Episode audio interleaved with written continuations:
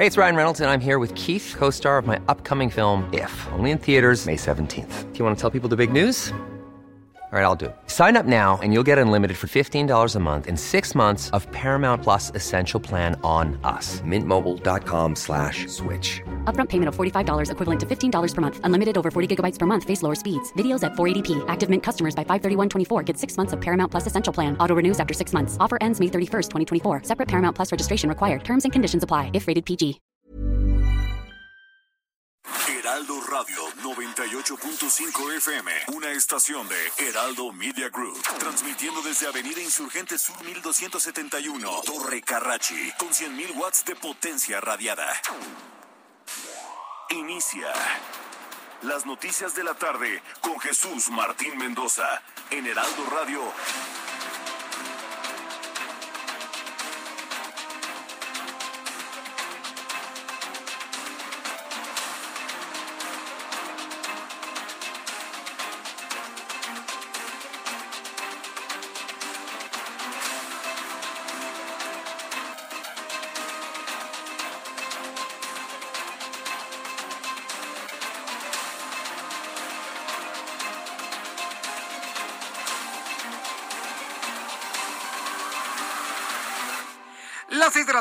Punto, hora del centro de la República Mexicana. Bienvenidos, muy buenas tardes. Iniciamos el Heraldo Radio correspondiente este jueves 8 de julio.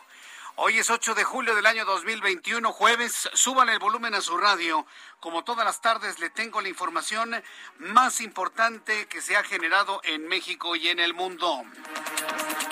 En primer lugar, en este resumen de noticias, yo soy Jesús Martín Mendoza, le acompaño con las noticias.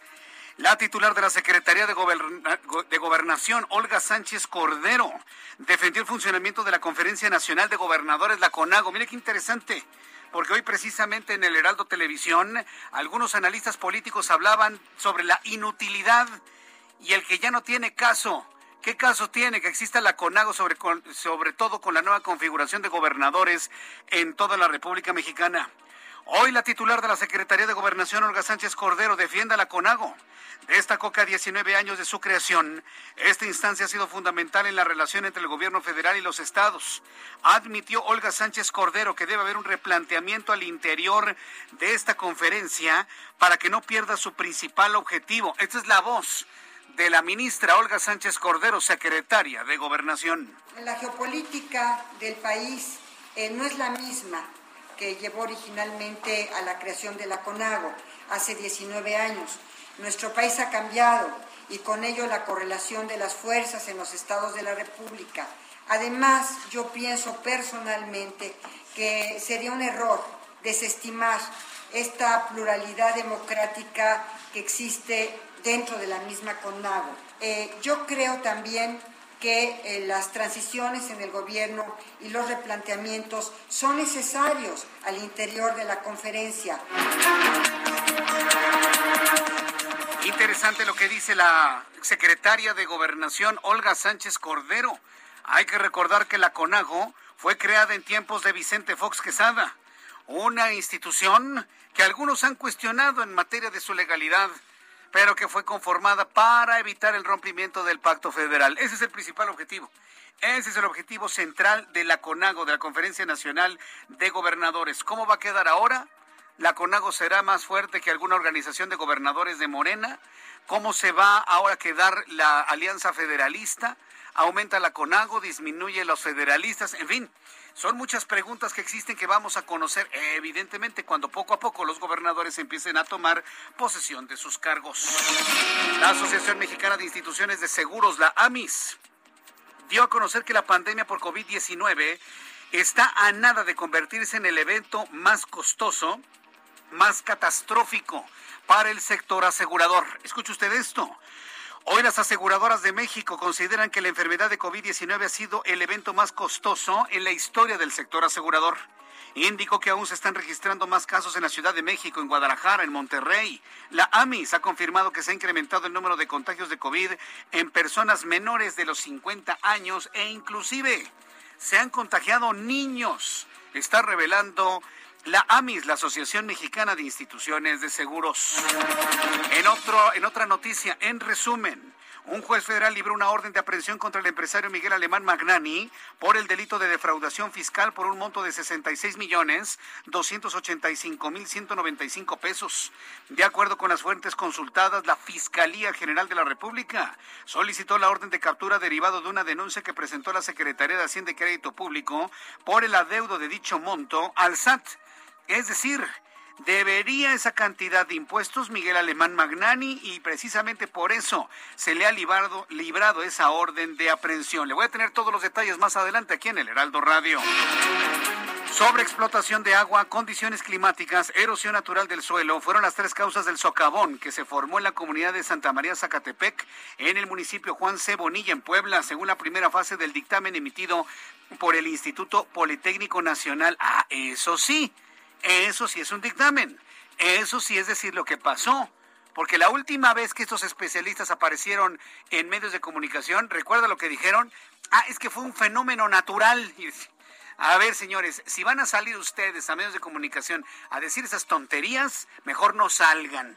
Entonces, ante esa crítica que señalamos aquí en el Heraldo, ahora sí se ha explicado que se trató de sobreexplotación de agua, uno, las condiciones climáticas de intenso calor, dos, la erosión natural del suelo.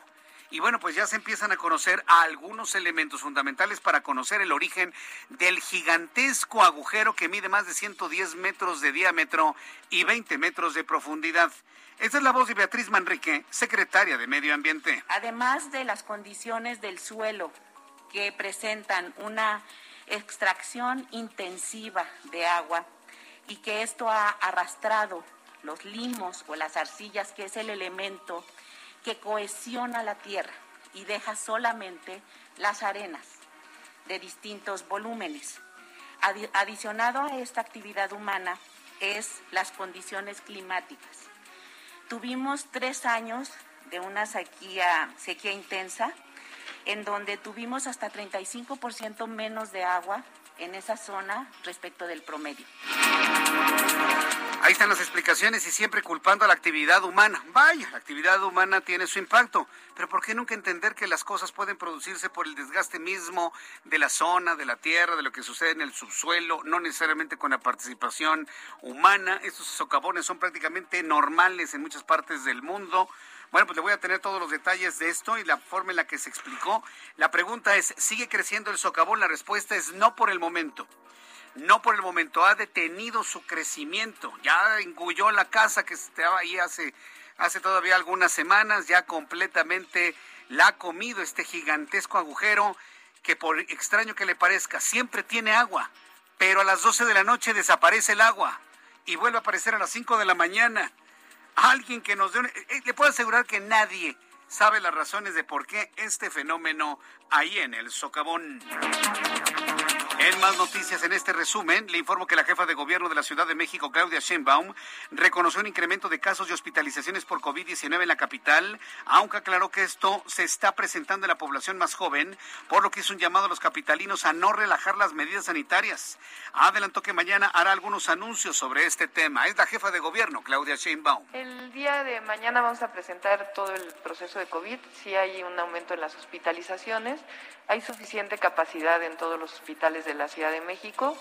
Eh, es menor la edad de las personas que están entrando hospitalizados, menor el número de, eh, lamentables fallecimientos asociados al COVID en los hospitales, es menor que en, eh, en los otros periodos donde tuvimos incremento en hospitalizaciones y también menor el número de personas que son intubadas. Entonces, precisamente porque la edad es más, son más jóvenes los que se hospitalizan. Pues sí, pero si se dice, ya estamos en semáforo amarillo, ya estamos en semáforo en verde, ya estamos en la vacunación, miren cuántos millones de vacunados, cuántos millones de vacunas tenemos, más de un irresponsable toma el cubrebocas, lo avienta y dice a vivir la vida, ¿no? Eso es lo que están haciendo. es una responsabilidad indirecta, pero hay una responsabilidad directa de los gobiernos, hablo en plural, de toda la República Mexicana para que muchas personas estén de alguna manera contagiando de coronavirus ante la idea ante la idea de que ya no es necesario. Pues no, hoy más que nunca necesitamos utilizar el cubrebocas. Ya le platicaré lo que sucedió con los jóvenes de la Universidad de Puebla que se fueron a Cancún y se contagiaron. Están argumentando, ay, es que hace mucho calor. Y como pues nos dicen que no es obligatorio, adivina a quién se referían, y como nos dicen que no es obligatorio, bueno, pues por eso, por eso dejamos de utilizar el cubrebocas. Qué vergüenza, qué irresponsabilidad. Le voy a tener los detalles de esto más adelante aquí en el Heraldo Radio. En los Estados Unidos, la gobernadora de Dakota del Sur, Christine Noem, aprobó el despliegue de 125 integrantes de la Guardia Nacional Estatal en la frontera entre México y Estados Unidos para apoyar en las labores de seguridad en la zona, poniendo nuevamente el foco ante el aumento en el flujo migratorio que se está dando en este sector. Dakota del Sur pone su granito de arena para impedir que más mexicanos sigan entrando a territorio de los Estados Unidos. Y debido al incremento en los casos de COVID-19 que obligó al gobierno de Japón a declarar estado de emergencia, el comité organizador de los Juegos Olímpicos anunció este jueves que los Juegos Olímpicos se realizarán sin la presencia de espectadores. Mal y de malas Japón mal y de malas Japón. Imagínense a estas alturas decretar la cancelación de los Juegos Olímpicos de 2020 por segunda ocasión. No lo van a hacer. Estamos a unos días del arranque de la justa deportiva de verano. Le voy a tener todos los detalles de esto. Japón no sabe ni qué hacer ante un incremento de los casos de COVID, no nada más en Japón, sino en todo el mundo. Han tomado la decisión de no permitir el ingreso de nadie a los estadios. Todo se va a transmitir por televisión, todo se va a transmitir por internet. Y yo me pregunto, las personas que ya compraron pasajes a Japón, que ya compraron entradas a Japón, ¿qué van a hacer? Esto va a ser verdaderamente lamentable para miles de personas que ya empiezan a viajar hacia Japón. Entonces, bueno, pues toda esta situación fue calificada por la ministra japonesa del deporte Tamayo Marukawa como una restricción sin precedentes a las puertas de los Juegos Olímpicos de Japón 2020 en 2021. Están subiendo otra vez los casos de COVID y Japón hoy se declara en estado de emergencia. Ya son las 6 de la tarde con 11 minutos hora del centro de la República Mexicana. Vamos con nuestros compañeros corresponsales en todo el país. Noticias de los estados y empiezo con José Alemán, quien se encuentra en San Luis Potosí. Adelante José Alemán, ¿qué información nos tienes? ¿Qué tal Jesús Martín? Muy buenas tardes. Pues sí, para informarte que los meses de zozobra y agonía de alrededor de 80 niños con cáncer y sus familias en San Luis Potosí, que se han visto afectados por el desabasto de medicamentos oncológicos para sus tratamientos, podrían estar por concluir, toda vez que el gobierno federal a través del INSABI liberó recursos por entre 8.5 y 10 millones de pesos para que el Hospital Central Dr. Ignacio Morones Prieto realice una compra extraordinaria. Jesús Martín, esa es la buena noticia. Sin embargo, de acuerdo a la fuente del nosocomio que reveló la información para el Heraldo, los medicamentos oncológicos que se adquirirán en los próximos días servirán apenas para un mes de tratamientos. El pasado martes, Jesús Martín, Aquí en la capital potosina estuvieron funcionarios del INSADI que dieron a conocer la liberación de los recursos para esa compra extraordinaria, aunque prometieron que en el transcurso de las próximas semanas el abasto regular se normalizará y los niños con cáncer, aunque también mujeres con cáncer de mama y hombres con cáncer de próstata, recibirán puntualmente sus tratamientos. Eso prometen y ahí estaremos al pendiente para que así sea. Esta es la información al momento, al momento desde la capital Potosina, Jesús Martín. Lo estaremos revisando en su momento. Muchas gracias por la información. Muy buenas tardes. Hasta luego, muy buenas tardes. Fíjense, ahora que estamos hablando de, de San Luis Potosí, ahora que estamos hablando de San Luis Potosí, más adelante le voy a informar que el presidente de México, Andrés Manuel López Obrador, anunció un encuentro con Ricardo Gallardo, el pollo Gallardo, el candidato triunfador del Partido Verde, Partido del Trabajo en San Luis Potosí. Más adelante le voy a tener detalles de lo que comentó el día de hoy sobre este tema. Y en más información de los estados, saluda Jenny Pascasio, nuestra corresponsal en Chiapas. Un grupo armado atacó el municipio de Panteló en esta entidad. Adelante, Jenny Pascasio. ¿Qué tal, Jesús Martín? Muy buenas tardes. Como bien dices, para informarte que integrantes de un grupo armado irrumpieron portando armas de grueso calibre a la cabecera municipal de Panteló, Chiapas, donde agredieron a los habitantes, quienes denunciaron la privación de la libertad de al menos dos personas y nueve uniformados heridos pertenecientes a la Secretaría de la Defensa Nacional y a la Policía Estatal Preventiva. Fue alrededor de las seis de la mañana del miércoles cuando hombres encapuchados y fuertemente armados a bordo de de camionetas, perdón, ingresaron por el tramo carretero de San José, El Carmen, a la cabecera municipal de Panteló y posteriormente atacaron con disparos y explosiones la comunidad de San Clemente. Varias familias huyeron rumbo a la maleza. Se dice que los sujetos armados catearon domicilios, incendiaron, cortaron la energía eléctrica y, como bien te decía, levantaron a las personas. Los habitantes de la cabecera municipal difundieron imágenes y audios en los que se perciben detonaciones mientras piden la intervención urgente de los tres niveles de gobierno.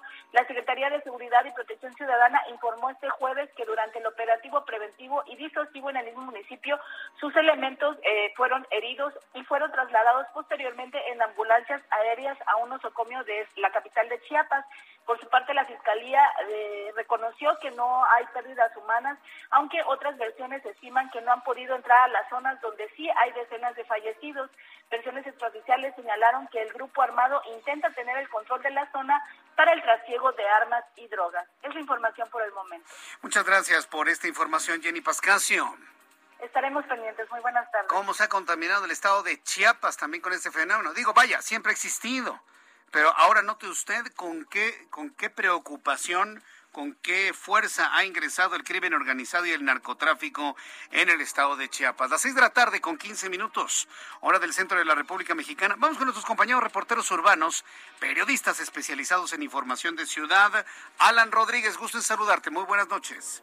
Buenas tardes. Hola, ¿qué tal? Jesús Martín. Amigos, muy buenas tardes. Yo me encuentro en estos momentos en la zona sur de la Ciudad de México y hemos recorrido ya la avenida Revolución entre Barranca del Muerto y hasta la zona de San Ángel. Esta tarde presenta buen avance en ambos sentidos de la circulación. Por otra parte, comentarles que Periférico, a partir de la zona de Boulevard de la Luz y hasta la zona de Molinos, presenta también buen avance. En el sentido contrario, a partir de la zona de Barranca del Muerto y hasta el cruce con Calzada de Tlalpan, ya comienzan a registrarse ligeros asentamientos. Mucha precaución si usted circula por la zona, ya que parece que va a llover dentro de los próximos minutos. Por lo pronto, el reporte que tenemos. Muchas gracias por esta información, Alan Rodríguez. Continuamos al pendiente. Buenas tardes. Saludo con gusto, Augusto Atempa. Augusto, ¿en dónde te ubicas? Vamos a entrar en comunicación con nuestro compañero Augusto Atempa, quien nos tiene toda la información del Valle de México. Adelante, Augusto Atempa. Martín, excelente tarde. Te platico, yo me encuentro en la alcaldía de Benito Juárez para aquellos que buscan transitar sobre esta alcaldía, llegar hacia el circuito interior eh, procedentes de viaducto Miguel Alemán. Les informo que tanto la avenida Amores como la avenida Coyoacán presentan muy buen avance, solamente verán detenido su paso por el semáforo que se encuentra en el eje 7 Félix Cuevas.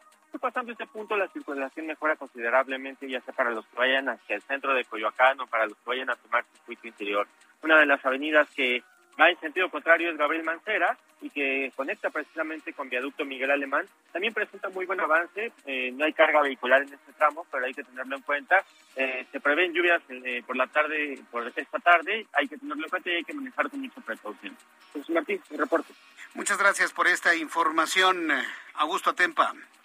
Seguimos pendientes. Seguimos pendientes y saludo a Daniel Magaña en otro punto del Valle de México. Adelante, Daniel, gusto en saludarte. ¿Qué tal, Martín? Muy buenas tardes. Pues tenemos información de la zona del eje 2 Oriente, el tramo de la calzada de la Viga. Es una buena opción a esta hora de la tarde este eje vial para desplazarse de la calzada de Ermita, también incluso pues de la zona de Tasqueña, en la zona precisamente de Escuela Naval Militar, posteriormente ya la calzada de la Viga, con un avance constante. Hay que anticipar el cambio al bloque de carriles de la izquierda en el caso de que se incorpora hacia el circuito interior en dirección hacia la colonia Sinatel, pero bueno, pues el resto de los carriles pues avanzan con regularidad en dirección hacia la zona de la Avenida Congreso de la Unión o bien para poder incorporarse hacia el eje 4 sur. El reporte, Jesús Martín. Muy buenas tardes. Gracias, muy buenas tardes. Gracias por la información. A mi compañero Daniel Magaña. Cuando ya son en este momento las 6 de la tarde con 18 minutos, así iniciamos nuestro programa de noticias. ¿Qué es lo que sucedía un día como hoy, 8 de julio? En México, el mundo y la historia. Abra Marreola.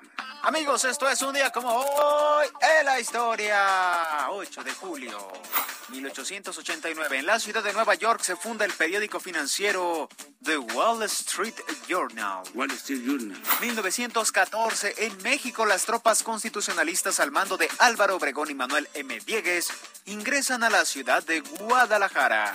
Año 2014. En la semifinal del Mundial de Fútbol, Alemania se clasifica para la final tras golear 7 a 1 a Brasil, el cual era el país anfitrión del torneo y cinco veces campeón del mundo. Además, hoy es el día del videojuego en Estados Unidos. Pero mira, donde quiera que vivas, es el día del videojuego. Juega, juega, juega mucho.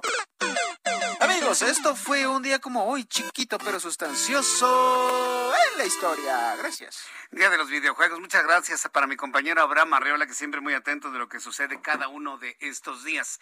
Cuando son las 6 de la tarde con 19 minutos, hora del centro de la República Mexicana, vamos a revisar las condiciones meteorológicas para las próximas horas. ¿Habrá de llover? Seguramente sí.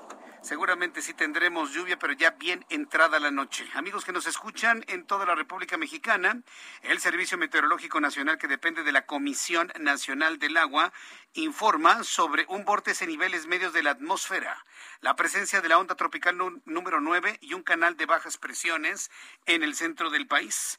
Dice el meteorológico que esta noche y madrugada la interacción en una zona de baja presión y estos, este vórtice en niveles medios de la atmósfera y el ingreso de humedad proveniente del Golfo de México ocasionarán fuertes lluvias puntuales a intensas en San Luis Potosí, así como en Coahuila, Nuevo León y Tamaulipas. Onda tropical número 8 sobre Michoacán en interacción con un canal de baja presión sobre el occidente del país. Provoca lluvia en Jalisco, Guanajuato, Morelos, muy fuertes en Colima, Michoacán, Estado de México, así como en la capital del país, Morelos y el estado de Guerrero, para que lo tomen en cuenta. Así que va a llover fuerte una vez que ya entre la noche, la noche y la madrugada para que usted esté muy pendiente de ello. Para el día de mañana, una zona de baja presión sobre el noreste de México en interacción con la entrada de humedad. La onda tropical número 8 se mantendrá como estacionaria. La onda y la tormenta tropical Elsa, ubicada en la costa oriental de los Estados Unidos, bueno, pues se mantiene como sistema estacionario sin afectar a la República Mexicana. Con estos elementos le doy a conocer el pronóstico del tiempo para las eh, ciudades donde se escucha el Heraldo Radio. Amigos que están en Acapulco Guerrero, en este momento 29 grados, la temperatura mínima 25, máxima 31 grados Celsius. En Monterrey, mínima 22, máxima 30 en este momento 31, esto para el día de mañana. En Guadalajara, Jalisco, hace calor, hay 24 grados, mínima 17, máxima 25 para el día de mañana, algo nublado, mientras que en Mérida, calorón 35 grados, mínima 25, máxima 34 para el día de mañana. Mexicali, Baja California, es un horno y lo seguirá siendo. 43 grados en este momento en Mexicali, mínima 29. Para mañana la máxima en Mexicali será de 46 grados Celsius a la sombra. Y aquí en la capital del país está completamente nublado. Amenaza lluvia más tarde. Temperatura mínima 13 grados. La máxima 23 grados Celsius.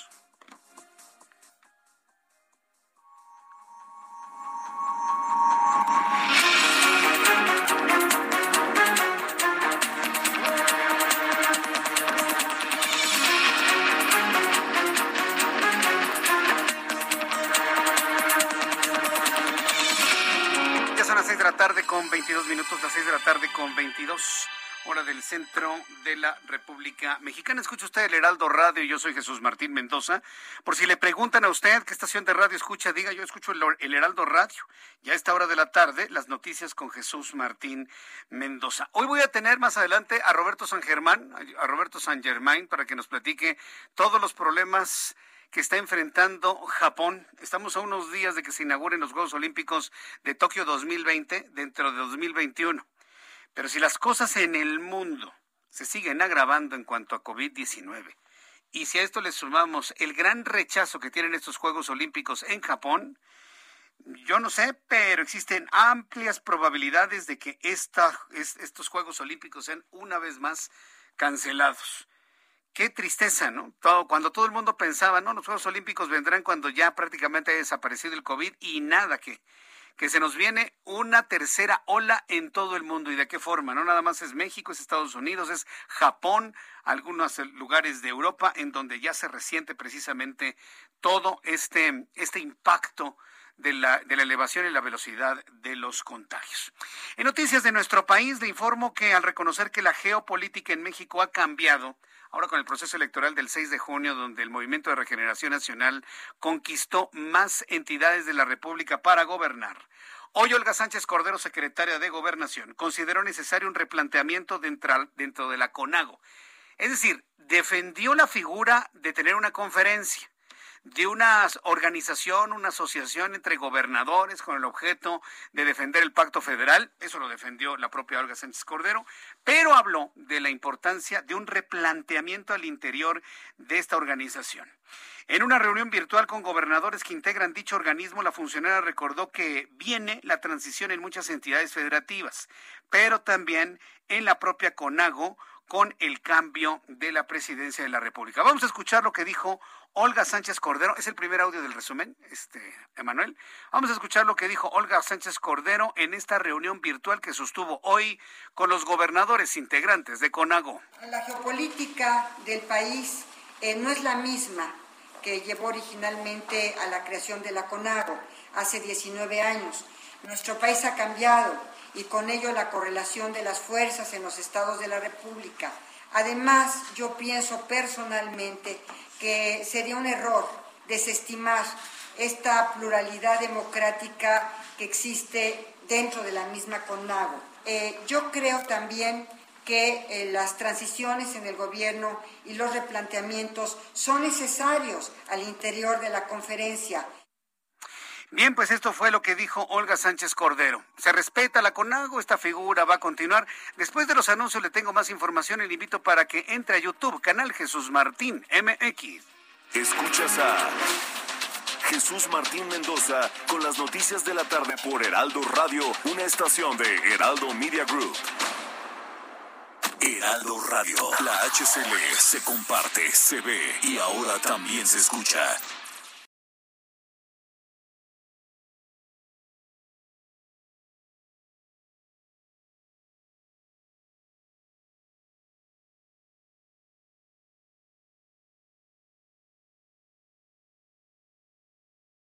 Heraldo Radio 98.5 FM, una estación de Heraldo Media Group, transmitiendo desde Avenida Insurgente Sur 1271, Torre Carrachi, con 100.000 watts de potencia radiada. Escucha las noticias de la tarde con Jesús Martín Mendoza. Regresamos. Amigos del Heraldo Radio. Esta temporada de vacaciones, JLN Labs y Aeroméxico cuidan a todos los viajeros con una alianza especial y ofrecen un precio preferencial a los pasajeros de Aeroméxico y Delta Airlines en pruebas COVID-19. Pueden hacer su prueba PCR desde 1.699 pesos y la de antígenos desde 450 pesos. Resultados en menos de ocho horas. Agenden su cita a domicilio Manden un WhatsApp al 5530 260609 o si prefieren, visiten sus sucursales. Para más detalles, consulten www.jlnlabs.com.mx diagonal aeroméxico-medio ESP. Continuamos.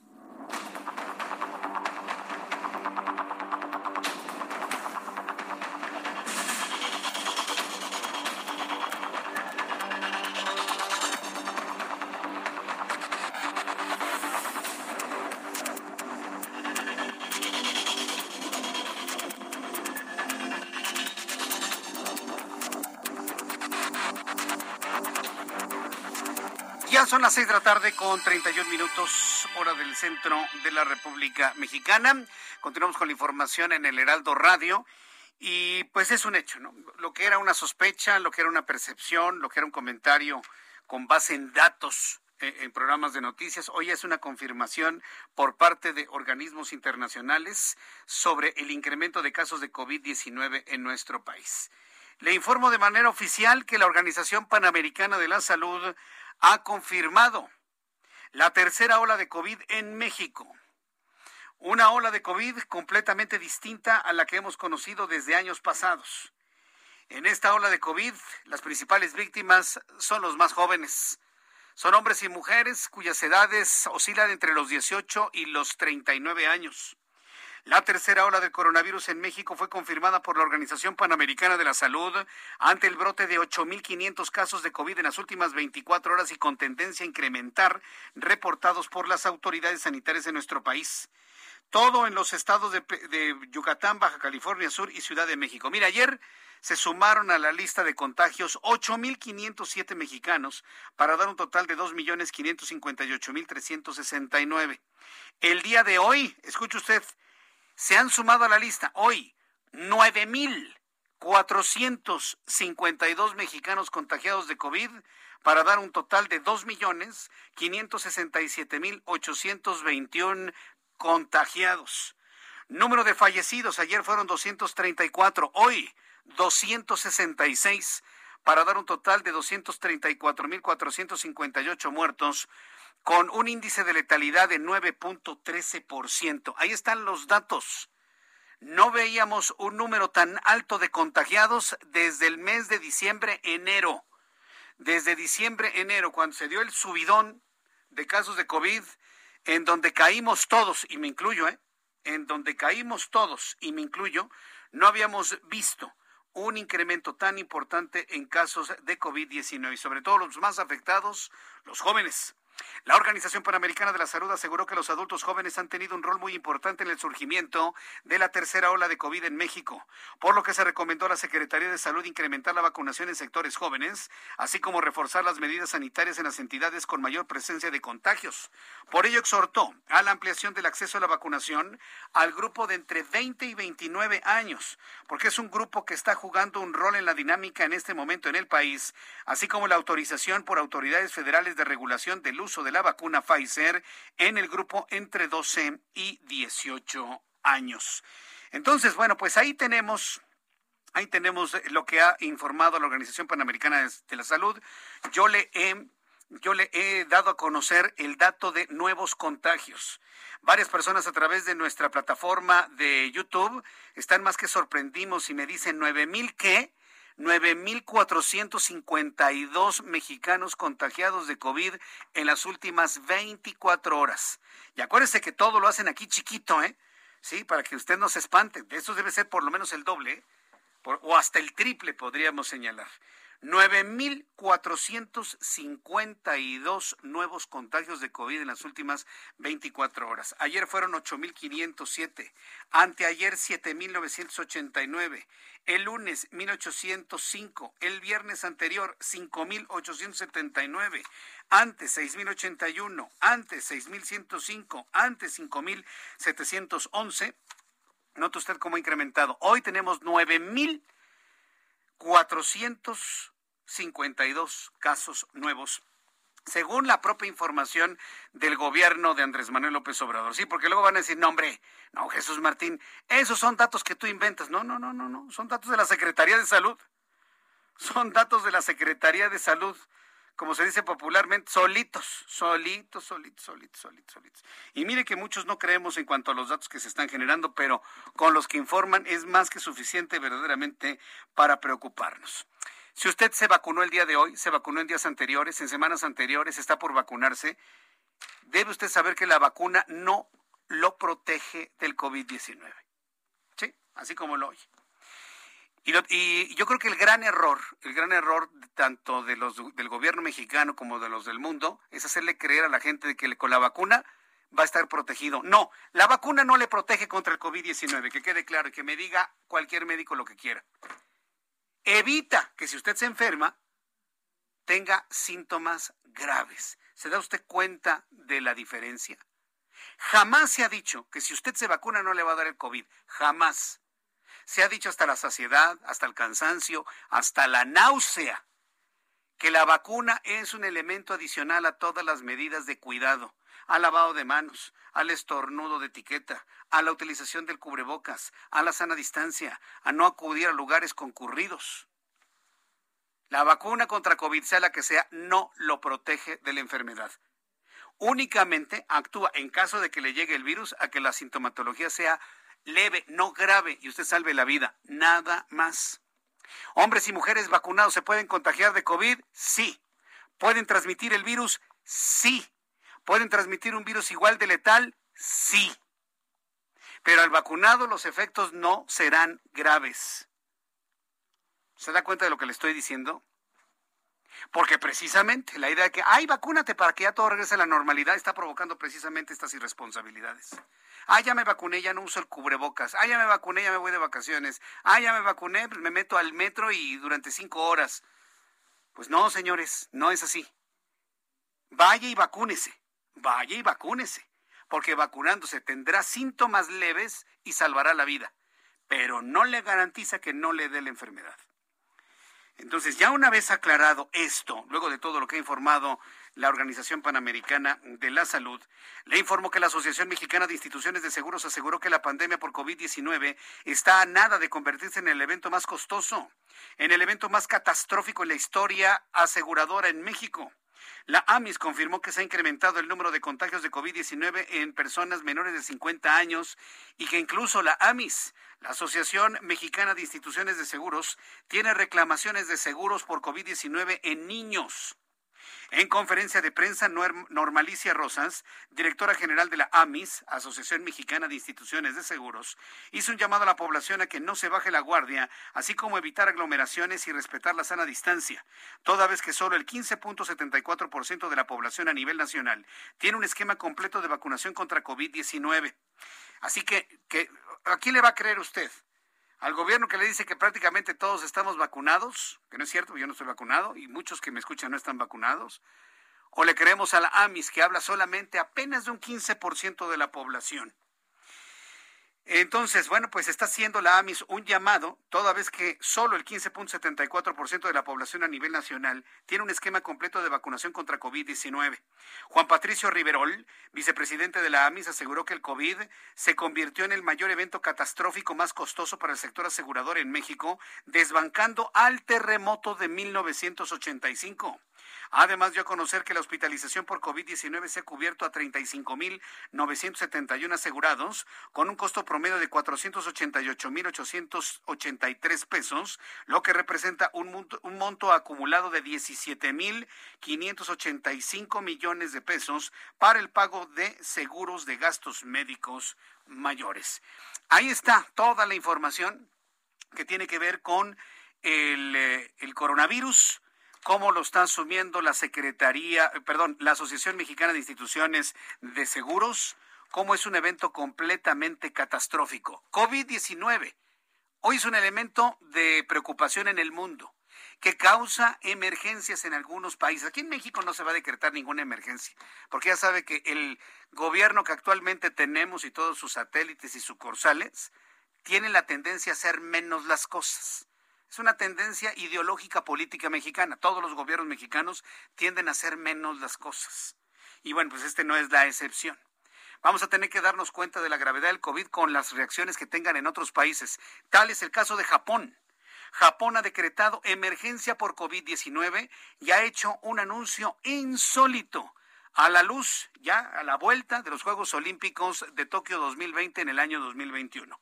Roberto San Germán, nuestro especialista en deportes, me da mucho gusto saludarte, mi querido Roberto, ¿cómo estás? Muy buenas tardes. Buenas tardes, mi querido Jesús Martín, y buenas tardes a la gente que nos sintoniza. Y sí, como bien lo dices, insólito. Los Juegos Olímpicos serán sin espectadores. ¿Y por qué?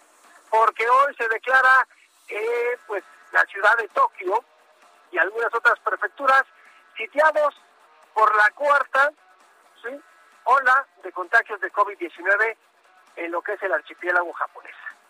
Así que no va a haber gente en los Juegos Olímpicos, algo insólito, algo que no habíamos visto y que pues desgraciadamente, como bien dices, la COVID-19 está pegando por todos y que no nos quieran ver la cara. Esta pandemia no se ha controlado, ¿eh? Sí, claro que no, por supuesto que no se ha controlado. ¿Y en qué, en qué problema se encuentra el comité organizador de estos Juegos Olímpicos, Roberto? Mira, lo platicábamos tú y yo desde hace meses y yo te dije, esto es una necedad. Pues es una necedad que van a sacar ellos a como dé lugar porque ya tenían contratos firmados, porque ya estaba todo y porque además ya van varios contingentes que ya se fueron para allá. Entonces, pues ahorita tiene que ver cómo arregla esta situación y también el gobierno japonés que simplemente pues van a tener que utilizar mucho más tecnología de la que ya tienen, pero para transmitirlos, porque como no va a haber gente, no va a haber entradas, no va a haber nada. Aunque llegues vacunado, porque como bien lo dices y como todos, pues, a ver, esto es simple, mi querido eh, Jesús. Cuando uno está vacunado, pues, te puede dar hasta sarampión. Sí, claro. O sea, de sarampión, o de varicela, o de de paperas, o sea, te puede dar. Simplemente lo único que puede suceder es que te dé más leve. Que sea menos grave la enfermedad, ¿no? Exactamente, pero te da. El COVID te da también. Entonces, han habido contingentes, llegó el de Uganda, traían a un jugador de béisbol y estaba con COVID-19 y los tuvieron que aislar. También llegó otro serbio, me parece, y también los tuvieron que aislar. También a los periodistas, también a todos. Entonces, esto fue una necedad y se les dijo, y todo el mundo les dijo, no organizan los Juegos Olímpicos. Eh, Roberto, Roberto, te estoy perdiendo. Este, a ver si te puedes acercar más el teléfono o el... ¿Me escuchas ahí bien? Sí, sí, ya te escucho mejor. Ah, perfecto. No, te decía que la gente de, del Comité Olímpico Internacional, pues se le dijo, no puedes hacer los juegos, no los hagas. No quiso. No quiso. Y los hizo porque los hizo. Y entonces ahorita traen esta repercusión. Y te voy a decir una cosa, la repercusión no es para el atleta que llega, hace su prueba y se va. La repercusión va a ser para el gobierno japonés. ¿Tú te imaginas que, que estos juegos te lleven una pandemia a un nivel extremo, en donde se haga una, eh, una cepa resistente por la combinación de todos los que pudieran llegar a tener COVID?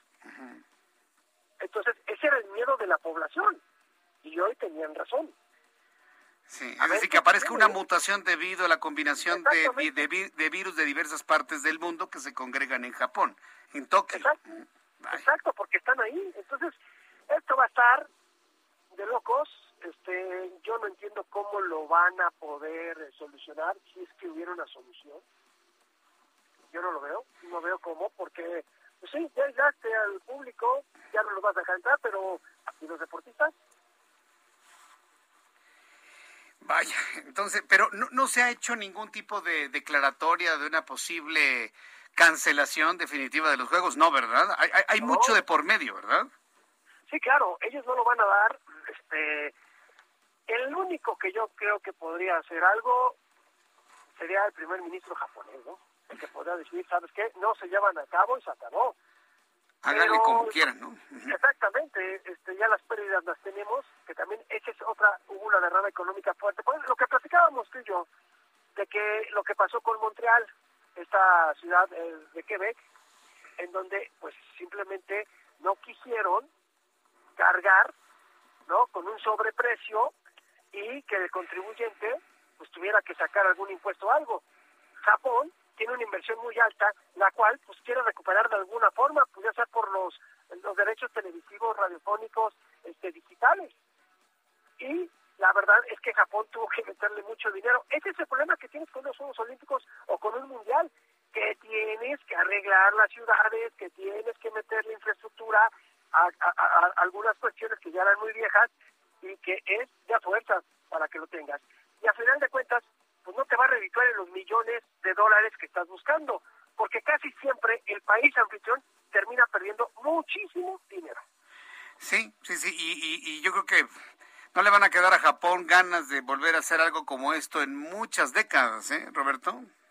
Sí, porque además, además esto los va a marcar, como, como los juegos de la necedad, como los juegos que no se tuvieron que haber hecho, pero bueno, ya están ahí, también el Comité Olímpico, el señor Sebastián Bach, este, debería estar haciendo algo, ¿no? Diciendo, pues no, no se pueden, compadre, pues, o sea, es, es, que tienes que tomar decisiones y no puedes ver eso. Sí, no, no, no, no. ¿Qué, qué, cosa tan impresionante esto que nos estás compartiendo. ¿Cuándo se inauguran los Juegos, Roberto? El 23, el 23 de julio, ya, a la vuelta de la esquina. El 23 de julio. hoy son 15 días. Hoy son 15 días. Ah, es verdad, 15 días exactamente. Y terminan el 8 de agosto. Qué barbaridad. Qué barbaridad. Vamos a ver qué es lo que sucede. Yo no, no descartaré la posibilidad de que el primer ministro japonés diga, señores, la, la sociedad está por encima de unos juegos y no se hacen. Imagínate el tamaño de la noticia, Roberto. No, bueno, yo creo que mucha gente la aplaudiría, otros dirían, estás loco, ¿no? Pero creo que creo que es necesario, mi querido Martín, ya te lo había dicho, estos juegos no se tendrían que haber realizado obviamente pues, pues, ellos nos pueden decir, sí, es que no es su dinero, ¿no? Pues claro, no es mi dinero, ¿no? Pero sí no se tendrían que haber realizado. Estos juegos fueron muy, fue, una, una cuestión pues de mucha necesidad y pues bueno, ahí están, ahí están las situaciones que se están viviendo ahorita, ¿no? Bien, Roberto, pues yo te agradezco mucho toda esta información de lo que se ha sabido en los últimos, en las últimas horas sobre esto. Nos mantenemos al tanto, mi querido Roberto. Claro que sí, mi querido Jesús Martín, te mando un abrazo, que pases muy buenas noches, igual a toda la gente que nos sintoniza. Gracias, muy buenas noches. Roberto San Germán con la información deportiva y esta noticia, que le digo es insólita, deben estarse así como, como de repente yo lo hago, tronándose los dedos. Deben estarse tronando los dedos, como decimos en México, el Comité eh, Olímpico Organizador de los Juegos de Tokio 2020 en el año 2021 ante la posibilidad, como nos dice Roberto, eh, la única persona que puede decir, señores, todos a sus casas y no se hace ningún tipo de evento debido a la pandemia, es el primer ministro japonés. ¿Lo hará? ¿No lo hará?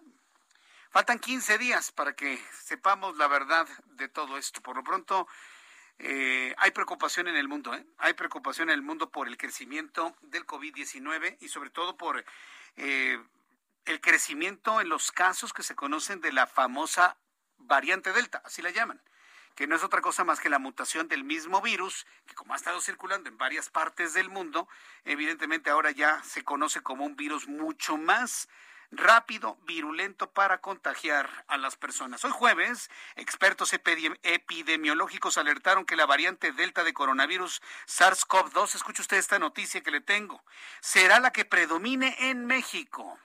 Ahí le va. Este jueves, expertos epidemiológicos alertaron que la variante Delta de coronavirus SARS-CoV-2 será la que predomine en México en lo que resta del año, pero la vacunación y el cubrebocas podrían ser la mejor manera de evitar una nueva ola de la pandemia. La epidemióloga Roxana Trejo afirmó que la, que la variante Delta de coronavirus va a predominar en todo el mundo por su alto nivel de contagio. Sin embargo, dijo, en México esto podría acentuarse debido a que no hay controles en la frontera, no hay controles en áreas turísticas y eso contribuye a la entrada de esta variante. No hay control en nada, hombre, por Dios, no hay control en nada, nada, en nada. Pero qué bueno que de alguna manera lo están ya planteando organismos internacionales sobre la falta de control en todo, por supuesto. Javier Núñez Melgoz es consultor en competencia económica y regulación. Es uno de los expertos en competencia decanos del país y fundador de la COFESE. Hoy lo hemos invitado para que me dé su opinión sobre el anuncio que hizo el presidente de la República que para que la gente más pobre tenga gas más barato, pues ahora el gobierno se va a convertir en una empresa que venda gas, el famoso gas bienestar. Yo he leído muchos, muchas opiniones y comentarios al respecto y hemos invitado a Javier Núñez para que nos dé su opinión. Javier Núñez, bienvenido, buenas tardes. ¿Qué tal? Buenas tardes, Jesús Martín, encantado de estar contigo. Gas Bienestar. Ahora resulta que el gobierno se convirtió en empresa vendedora de gas. Bueno, siempre lo ha sido a través de, a través de claro. Pero, pero en, la, en el eslabón intermedio esto no es darle un puntapié o darse un balazo en el pie de petróleos mexicanos, el vender aparte gas en, este pues anuncio, vamos a llamarlo así, más mediático que operativo. ¿O usted cómo lo ve? Bueno, es, es un problema, puede ser un problema para la empresa porque evidentemente si el plan es lanzar una empresa paraestatal que atienda masivamente al mercado y que venda por debajo por debajo de los costos de adquisición del insumo, pues puede generar un problema de pérdidas inmensas para la empresa, efectivamente. Pero además, si el gobierno vende eh, el eh, gas más barato contra las empresas que actualmente venden gas, ¿eso no sería un dumping comercial? Bueno, podría serlo siempre y cuando quien lo realizara tuviera una posición predominante en el mercado. Yo creo que este anuncio probablemente derive en, en algún tipo de política para atender la necesidad de gas barato a nivel, a nivel focalizado para algunos sectores eh, particularmente desfavorecidos. Yo no veo francamente que el gobierno entre de manera masiva a atender el mercado de gas porque es un mercado es un mercado gigantesco y con muchas complicaciones operativas. Sí, ahora bien, la única forma de tener gas barato sería gas subsidiado. Yo no veo ningún otro mecanismo para que el gas pueda estar a un menor precio para ciertos sectores de la población, don Javier Núñez. Es, correcto. Es correcto. El, el tema importante es de qué tamaño es el presupuesto que estás dispuesto a utilizar en un programa de subsidios. Y yo creo que en las actuales circunstancias del país y de la empresa Pemex es muy difícil pensar en un presupuesto masivo que se pueda dedicar a esto. Si el camino es el subsidio, ¿por qué anunciar una empresa distinta a las otras y no aplicar el subsidio a quienes actualmente comercializan gas? Porque yo creo que hay una desconfianza, eh, a veces con algún motivo fundado, hacia el sector privado, hacia las empresas privadas. Ah, o sea, es, es, esta, este rechazo ya genético ¿no? que tiene el actual presidente de la República a lo que es iniciativa privada. ¿Esa será la explicación? Pues yo creo que es selectivo, ¿no? Eh, eh, el presidente ha sido muy enfático en particular en algunos sectores económicos en señalar eh, su desconfianza respecto al rol del sector privado y efectivamente el energético es uno de esos sectores. Entonces, ¿usted cómo lo ve? ¿Inviable el anuncio que hizo el presidente de la República sobre gas bienestar? Eh, yo, considero que es muy complicado porque para instalar una empresa gasera hay que resolver varios, varios problemas. Está el transporte, está la distribución y luego la comercialización. Se requiere equipo para almacenarlo a nivel, a nivel local, que es distinto del de las instalaciones que pudiera tener actualmente Pemex. Hay que construir plantas de almacenamiento a nivel a, nivel local, a nivel regional y luego hay que tener una fuerza de ventas, es decir, hay que tener camiones, hay que tener eh, eh, eh, vehículos, cilindros, etcétera. Y bueno, y tener gente a, a, pie de calle que se dedique a llevar el producto a los consumidores. Y eso toma tiempo y no, no es definitivamente nada nada sencillo. Sí, no, eso, eso no se hace en tres meses. La otra es que vayan a comprar una empresa gasera, ¿no? Que el gobierno la compre ya con toda la infraestructura que usted me ha planteado, don Javier Núñez. esa es otra posibilidad, pero en el anuncio del presidente no veo yo la intención de realizar una operación de ese tipo. Don Javier Núñez Melgoza, yo le agradezco mucho que me haya tomado la llamada telefónica el día de hoy. Lo volveré a consultar en una oportunidad futura conforme vaya tomando más forma este anuncio que hizo el presidente de la República. Muchas gracias por su tiempo, don Javier. Con todo gusto, Jesús Martín. Muy buenas tardes. Qué gusto tenerlo aquí. Gracias, que le vaya muy bien. Hasta pronto. Son las eh, seis de la tarde con 55 minutos. Voy a ir a los anuncios. Al regreso le tengo un resumen con las noticias más importantes. Vamos a volver a mencionar los números de COVID-19 que hoy han alcanzado un nivel de contagios verdaderamente preocupante. Ya casi 10 mil contagiados en 24 horas. Nuestros compañeros reporteros, y le invito para que entre a YouTube en mi canal Jesús Martín MX.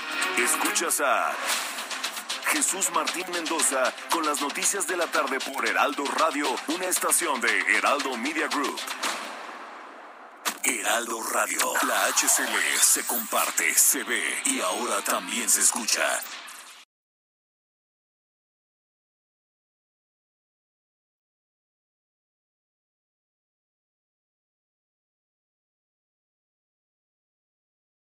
Heraldo Radio 98.5 FM, una estación de Heraldo Media Group, transmitiendo desde Avenida Insurgente Sur 1271, Torre Carrachi, con 100.000 watts de potencia radiada. Escucha las noticias de la tarde con Jesús Martín Mendoza. Regresamos.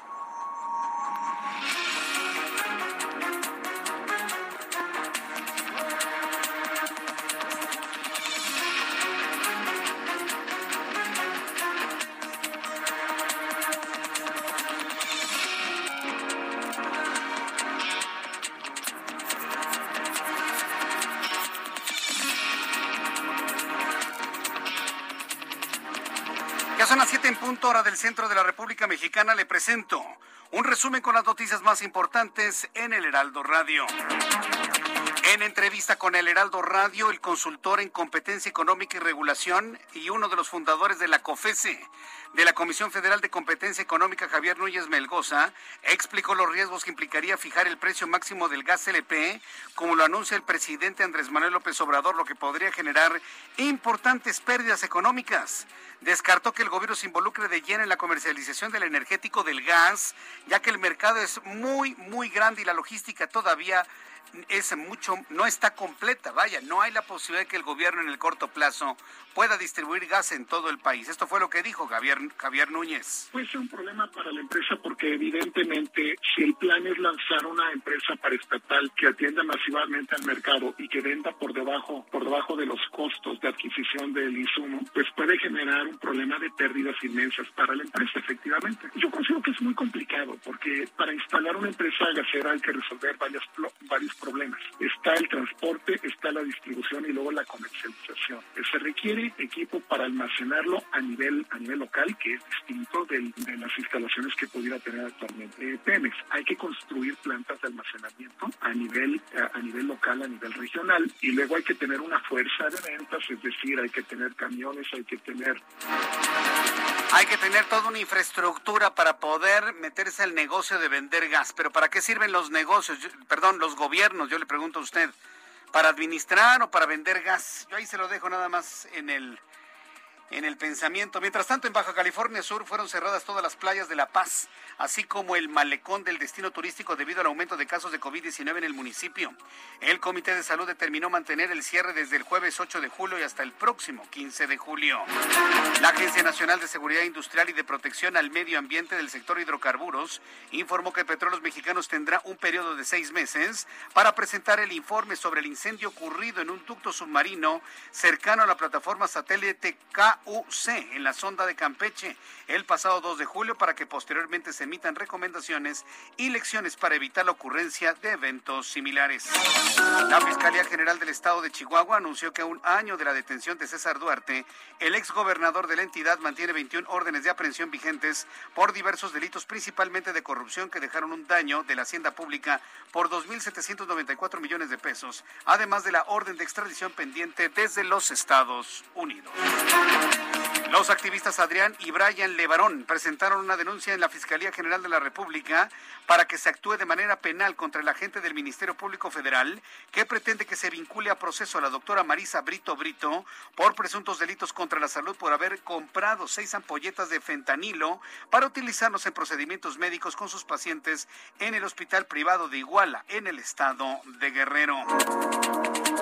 Mientras tanto, el consejero presidente del INE, Lorenzo Córdoba, afirmó que las elecciones del pasado 6 de junio fueron exitosas a los ojos de la comunidad nacional e internacional gracias a su alta participación ciudadana y la confiabilidad del sistema electoral mexicano por lo que llamó a seguir defendiendo la democracia, de la que advirtió sigue teniendo grandes enemigos.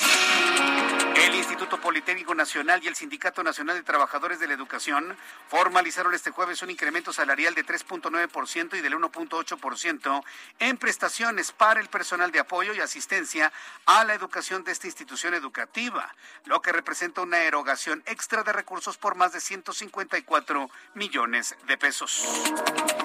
Embajador de República Dominicana en la ONU, José Blanco, externó ante el Consejo de Seguridad del organismo el temor de que su país se pueda ver afectado por la inestabilidad que se vive en su vecino Haití, luego del manicidio del presidente haitiano Juvenal Mois, y descartó la presencia en territorio dominicano de algunos de los autores de ese crimen. El representante de Bill Cosby, ¿se acuerda usted de, de Bill Cosby, este depredador sexual? Por lo menos así fue catalogado, reveló que el comediante estadounidense tiene intención de volver a los escenarios después de su salida de la cárcel, donde permaneció durante casi tres años por diversas acusaciones de abuso sexual, además de que buscará emprender una campaña por la reforma de la justicia y el sistema penitenciario en los Estados Unidos. Son las noticias en resumen. Le invito para que siga con nosotros. Le saluda Jesús Martín Mendoza.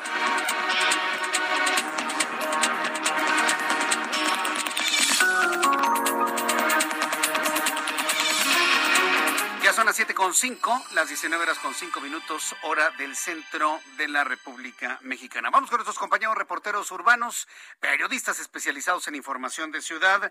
Alan Rodríguez, gusto en saludarte. Muy buenas tardes.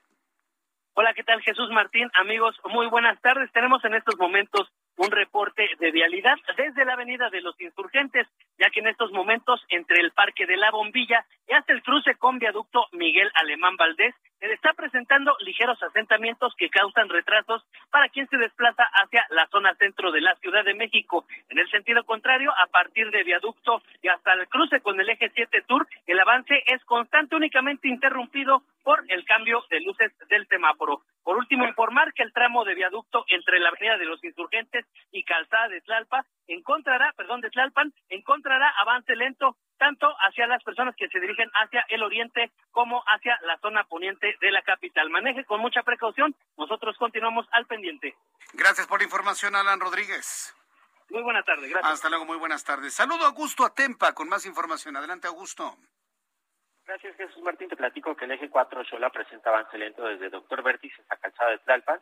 Esto es en los carriles, en los tres carriles que corren a la par del Metrobús. Y Obrero Mundial puede ser una muy buena alternativa para evitar este punto, para ya sea aquellos que se dirigen hacia la Calzada de Tlalpan. La avenida Doctor Vértiz presenta buen avance también desde viaducto Miguel Alemán hasta la Glorita de Scott. Esto para quienes buscan llegar hacia la avenida Universidad o Cumbres de Maltrata. Eh, hay que manejar con mucha precaución en este punto, sobre todo en esta glorieta, que es una de las glorietas que más accidentes automovilísticos presentan.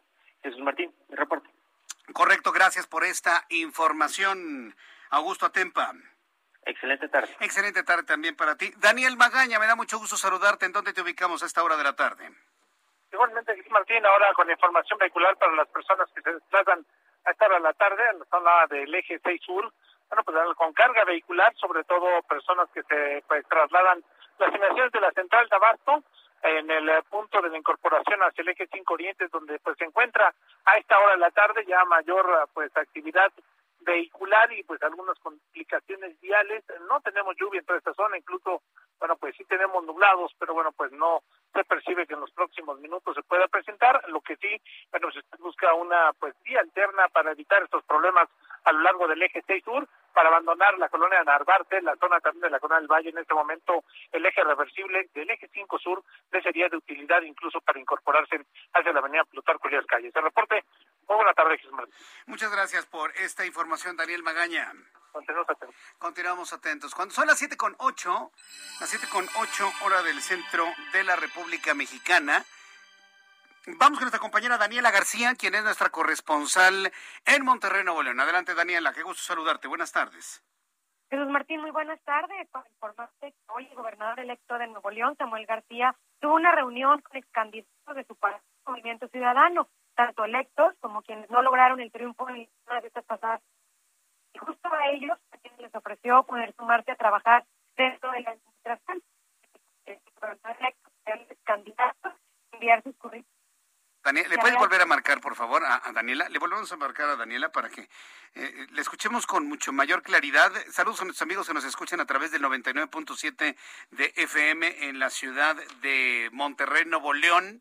Y bueno, pues recordarle que también estamos a través de nuestra, nuestra aplicación en, eh, en su teléfono celular del Heraldo de México y en www.heraldodemexico.com.mx. Vamos con mi compañero Juan David Castilla, corresponsal en Veracruz. Adelante, Juan David.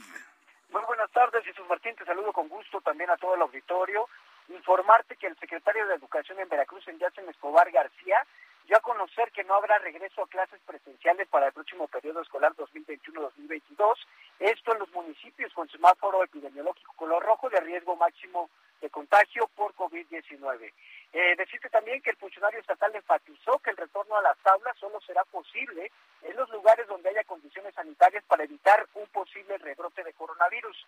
Añadió que en cada escuela deberán ser aplicadas las medidas sanitarias que han sido difundidas desde que inició la pandemia, como el uso de cubrebocas, el gel, la aplicación de gel antibacterial y la instalación de tapete sanitizante. También reconoció que los estudiantes de zonas serranas son quienes enfrentan un gran rezago educativo por la falta de señal para poder acceder a Internet y también a la señal de televisión.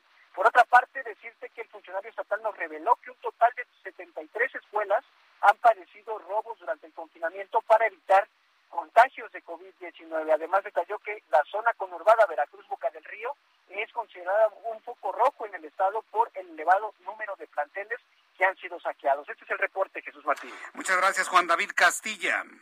Excelente tarde, hasta luego. Excelente tarde. Y conforme nos vamos acercando al siguiente ciclo escolar, nos vamos enterando precisamente de esta devastación de las escuelas la devastación del saqueo de las escuelas. Y no crean nada más que les han robado el pizarrón, o que alguien se robó el pupitre. No, hombre. Hay escuelas donde, además de robarles todo el mobiliario, ¿sí? Eh, equipo de cómputo, han violado las puertas y demás, han llevado los vidrios, le han sacado todo el cableado de cobre, ya sabe. Se roban el cobre para venderlo como cobre y ese dinero utilizarlo en drogas. Sí, señor. Antes de comprar comida, los ladrones compran drogas, muchos de ellos. Y eso lo sabemos, todos lo sabemos. Se han robado los focos, se han robado los vidrios, se han robado el cableado, se han robado la tubería, se han robado todo absolutamente. Nada más están los cascarones, nada más las montañas de, de concreto, varilla, yeso y pintura, nada más. Yo no sé qué van a hacer, ¿eh? Y luego, luego ya con la extinción del INIFED, quién sabe quién va a reconstruir esa gran cantidad de escuelas. Vamos con nuestra corresponsal en Monterrey, Daniela García. Sí, ya te escuchamos nuevamente, Daniela.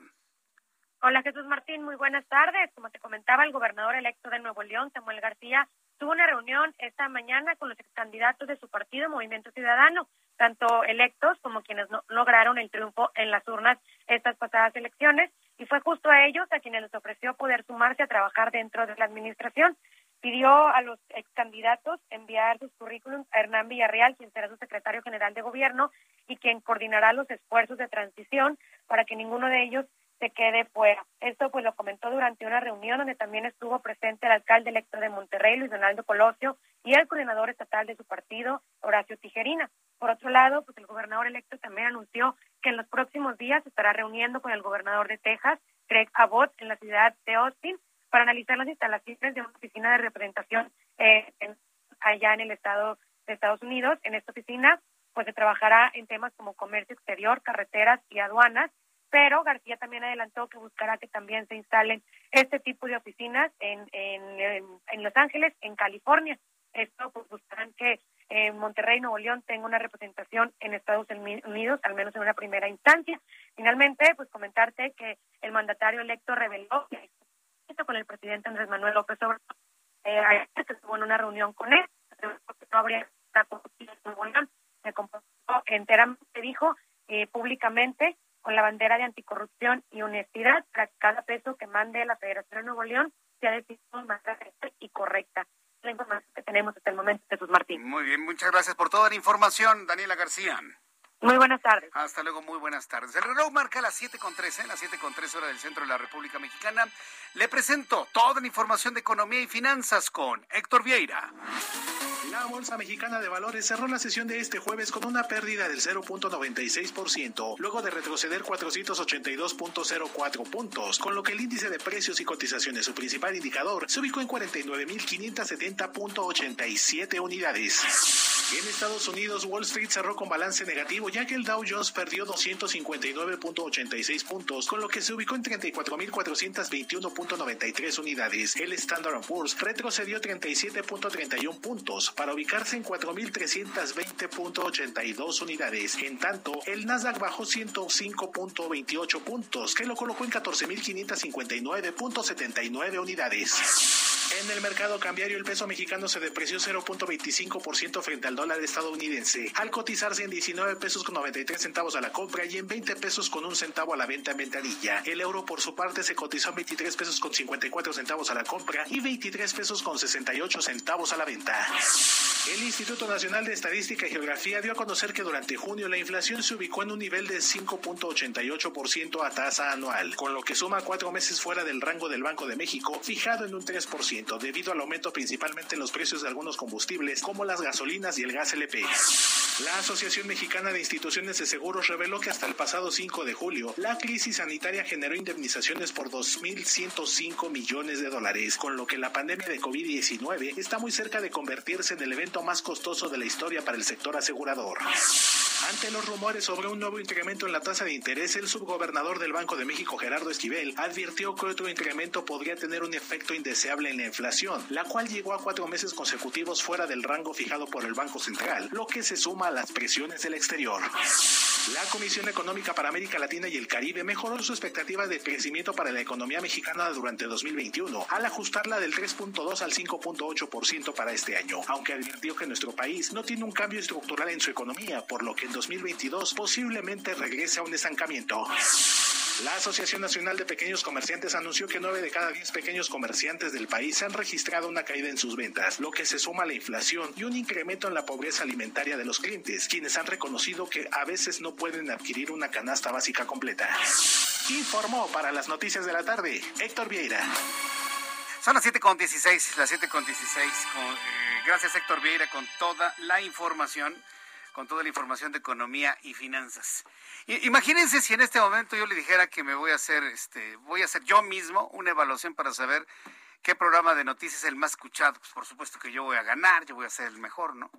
O si le digo a mi amigo Raimundo Sánchez Patlán, a ver, tú mismo hazte una, un análisis de cuál es la columna más leída, pues él va a ser el más leído, ¿no? En todos lados. O si le digo a Emanuel, a ver, hazte tú una encuesta, a ver cuál es el mejor eh, técnico operador del Heraldo Radio, y tú vas a salir con las mejores horas, con los mejores programas. El mejor realizador, le digo a Ángel Arellano, y él va a salir siendo el mejor. Pues sí, por supuesto. Bueno, pues el presidente de la República se hizo un propio este análisis para saber si andaba bien o andaba mal. Raimundo Sánchez Patlán es lo que vio en su periscopio en esta ocasión. Bienvenido, Raimundo. Gracias, Jesús Martín. Muy agradecido de estar aquí, muy contento. ¿Cómo has estado? ¿Bien? Muy bien, muy bien. Analizando, como dice esta encuesta que se mandó a hacer. Se mandó a hacer, ¿no? Pues López Obrador para conocer, por un lado, su popularidad y por otro, pues la, la percepción que tiene la ciudadanía sobre los resultados, es un decir, los resultados de su gobierno. Sí. Y bueno, este, tienes razón, pues este, es una semana hacer sus encuestas para que todo salga bien, pero en el universo 4T, que es más increíble y sorprendente que el universo Marvel, eh, hasta en eso salen mal. No me digas. Fíjate, eh, estaba yo revisando la, la encuesta que, que la hacen llamar el estudio de opinión nacional, que, repito, se mandó a hacer el, el presidente López Obrador para evaluar su popularidad y sus acciones de gobierno, que fue presentada además en la conferencia mañana del pasado 2 de julio. Y el primer dato que salta a la vista está en letras chiquitas, es con el primer párrafo en letras chiquitas que abre la encuesta, y menciona este dato, que durante la aplicación del estudio se tuvo una tasa de rechazo de 52%. ¿Qué, ¿De qué estamos hablando? ¿Qué quiere decir esto? Eh, Fernanda Díez Torres, que es socia de la consultora Social Research Solutions, eh, pues lo, lo resume así textual. Dice que te haya colgado el 52% de la población para no contestarte una encuesta de cómo va el país es ya un rechazo muy fuerte. ¿Qué te dijeron? No quiero saber nada de ti, es lo que le está diciendo más de la mitad de sus mil... Ese es un buen dato, ¿eh? 1525 personas a las que les, les llamaron por teléfono. Y el 52 rechazó 52% contestar. dijo, ¿saben qué? Yo no quiero hablar. Eso no quiere decir necesariamente que estén en contra del presidente López Obrador. Lo que sí refleja es un hartazgo a estar hablando pues ya de cosas de la 4T, ¿no? Ya, ya De como política. ya de- chole, en la mañana nos despertamos con la mañanera, en la tarde comemos mañanera, en la noche nos comemos mañanera y vespertina. Entonces la gente yo creo que está un poco cansada ya de estar eh, pues respondiendo este tipo de encuestas. Es el primer dato fuerte e importante que, que uno se encuentra en este, en este ejercicio que mandó a hacer la presidencia de la República. Eh, y hay que decir que el promedio de personas que se niega a responder en otras encuestas eh, que te dicen no quiero responder a su encuesta está, oscila entre el 20 y 25%. Estamos hablando de que en esta encuesta más del doble les dijo no quiero responder a sus preguntas, señores. Eh, y ahí no queda el asunto.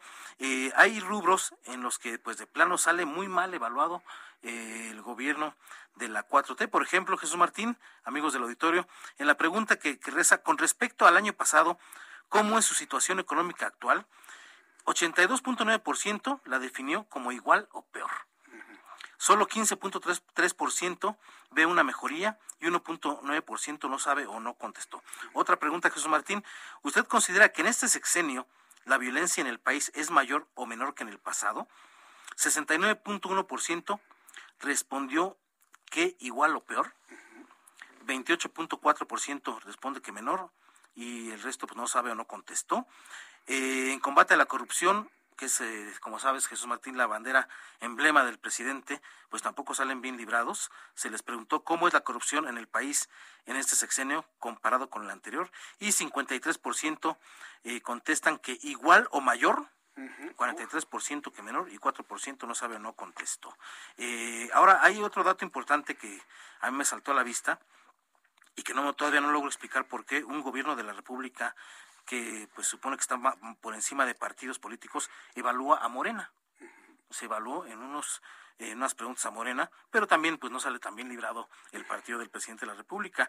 Le fue mal en esta encuesta y se llevó el segundo lugar eh, como el partido por el cual la ciudadanía nunca votaría. 20.5% respondió que nunca votarían por Morena.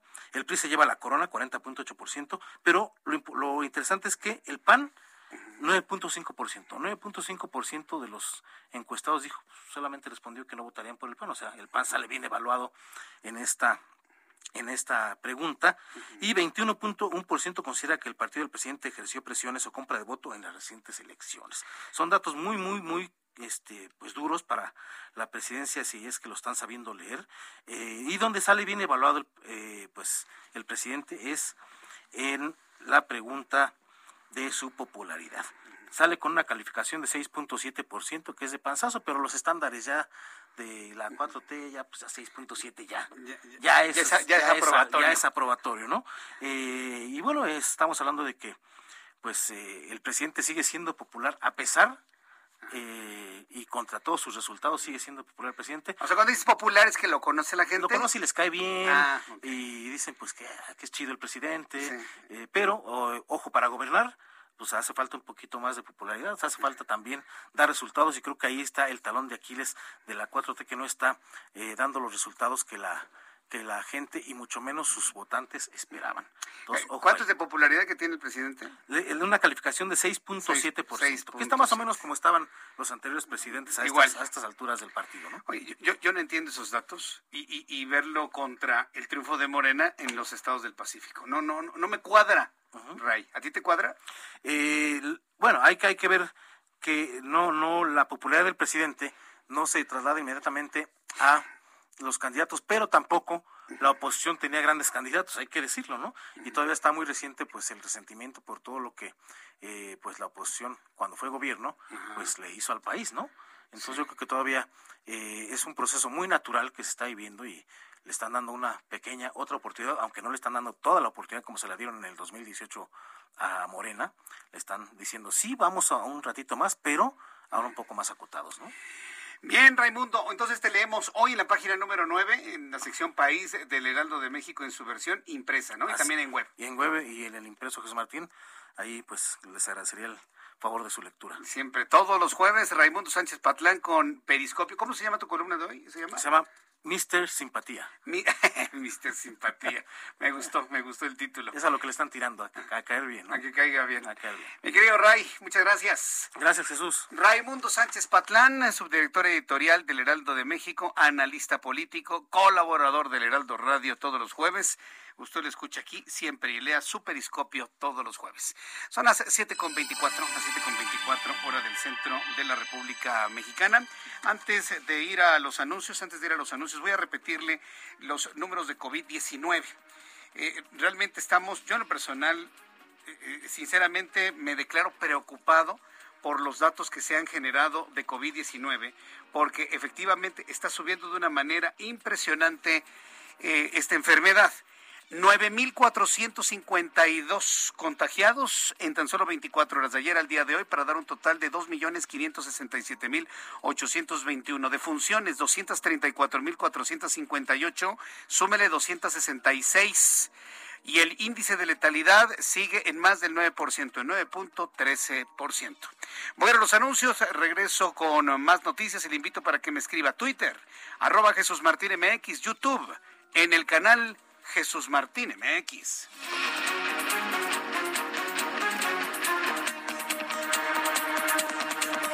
Escuchas a Jesús Martín Mendoza con las noticias de la tarde por Heraldo Radio, una estación de Heraldo Media Group. Heraldo Radio, la HCL se comparte, se ve y ahora también se escucha.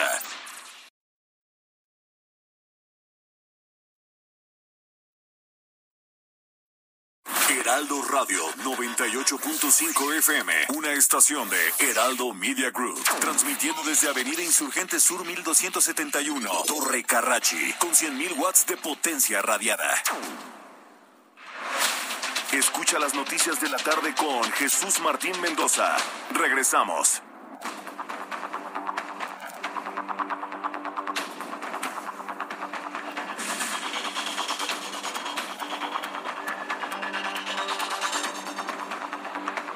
Siete y media, las 19 horas con 30 minutos, hora del centro de la República Mexicana. Continuamos con la información en el Heraldo Radio. Hoy tuve la oportunidad de entrevistar en el Heraldo Televisión a la secretaria de Educación Pública, Delfina Gómez. Ahora que prácticamente ya terminó el ciclo escolar y que se están preparando todos los detalles para el siguiente 2021-2022. Buena oportunidad para saber cómo van a arreglar tantos problemas en las escuelas. Ya le platicaba hace unos instantes sobre la devastación eh, de qué manera han sido saqueadas algunas escuelas, y estoy hablando de las, eh, de las instalaciones físicas. Hoy en entrevista para el Heraldo Televisión, la titular de la Secretaría de Educación Pública, Delfina Gómez, reconoció que ha sido difícil el último año escolar debido a la pandemia, por lo que aún quedan muchos retos por delante, por lo que ya se evalúa con los gobernadores los lineamientos para sentar las bases que permitan el inicio del siguiente ciclo escolar con la mayor seguridad posible, además de contrarrestar la deserción. Delfina Gómez, secretaria de Educación Pública, agradeció el apoyo y la disposición de los padres de familia, maestros, a los propios alumnos para adecuarse al entorno actual, ya que en muchos casos han tenido que sortear la falta de Internet en los lugares de origen, con lo que han tenido que desplazarse para tomar sus clases de manera virtual. Esto es parte de lo que me dijo Delfina Gómez, secretaria de Educación Pública en el Heraldo Televisión. Con los gobernadores y ahorita tuve una reunión con los senadores en donde se está evaluando precisamente que cómo va a estar la situación respecto a la pandemia y de, eso va a depender mucho nuestro proceso de regreso. Y lo primero que tenemos es precisamente hacer este, este diagnóstico de, datos reales. Eh, nosotros ahorita tenemos alrededor de 900, tenemos detectados alrededor de 912 mil alumnos que ya eh, abandonaron o por ahí no, no, no los encontramos también tienen un plan, evidentemente, para regresar a todos los desertores de las escuelas, a todos los niños y jóvenes que han desertado de las escuelas. Además, quiero informar que el Instituto Politécnico Nacional, ya que estamos hablando de instituciones de educación, en este caso, educación superior, el Instituto Politécnico Nacional confirmó que no volverán a clases presenciales en lo que resta de 2021.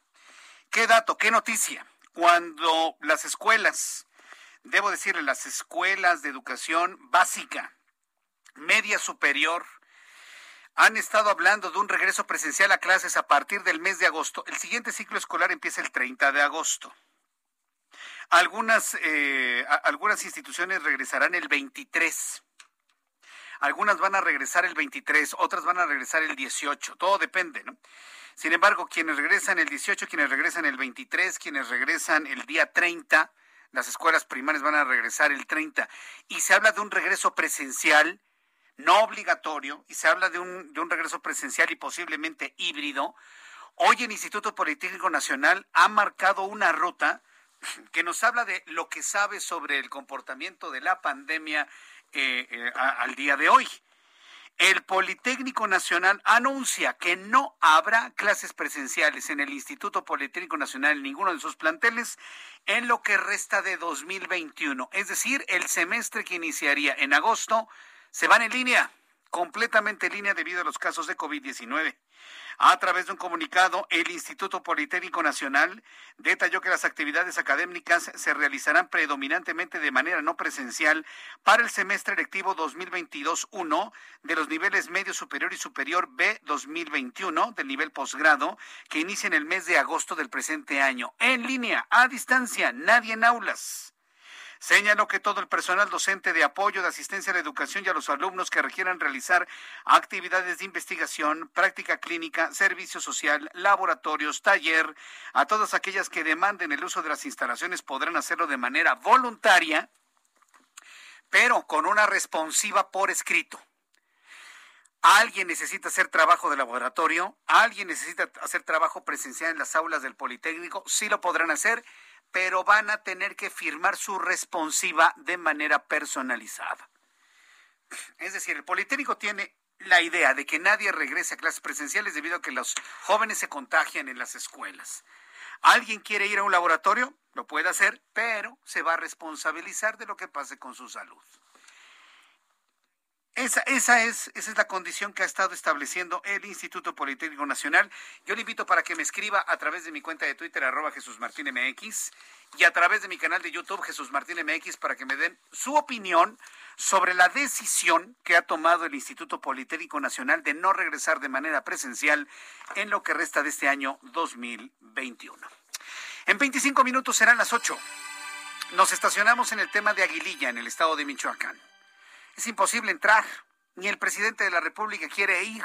Lo dijo durante esta semana que casi culmina. La situación de inseguridad que se mantiene en Aguililla y en general en el estado de Michoacán es verdaderamente grave sin que los gobiernos hayan podido tomar control de la situación. Pero ¿qué dice, por ejemplo, una de las eh, instituciones que más aglutinan las voluntades de las personas, y estoy hablando de la Iglesia, y en este caso de la Iglesia Católica. Tengo en la línea telefónica a Gilberto Vergara, párroco en Aguililla, Michoacán. Eh, padre Gilberto Vergara, me da mucho gusto saludarlo, bienvenido, muy buenas tardes. Muy buenas tardes, gracias por tu atención. ¿Cómo, es posible desarrollar la vida y sobre todo la vida en fe en un municipio como, como Aguililla con el nivel de violencia que tiene, padre?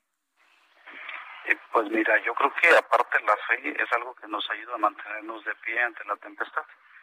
Yo pienso que no es algo que nos... Bueno, la violencia nos angustia y demás, pero la fe nos ayuda a salir al paso. La fe nos da esperanza y con la esperanza se puede pues mantenerte de pie trabajando. Entonces, ante las situaciones de dolor, la fe nos tiene que ayudar y creo que eso es lo que hemos estado haciendo.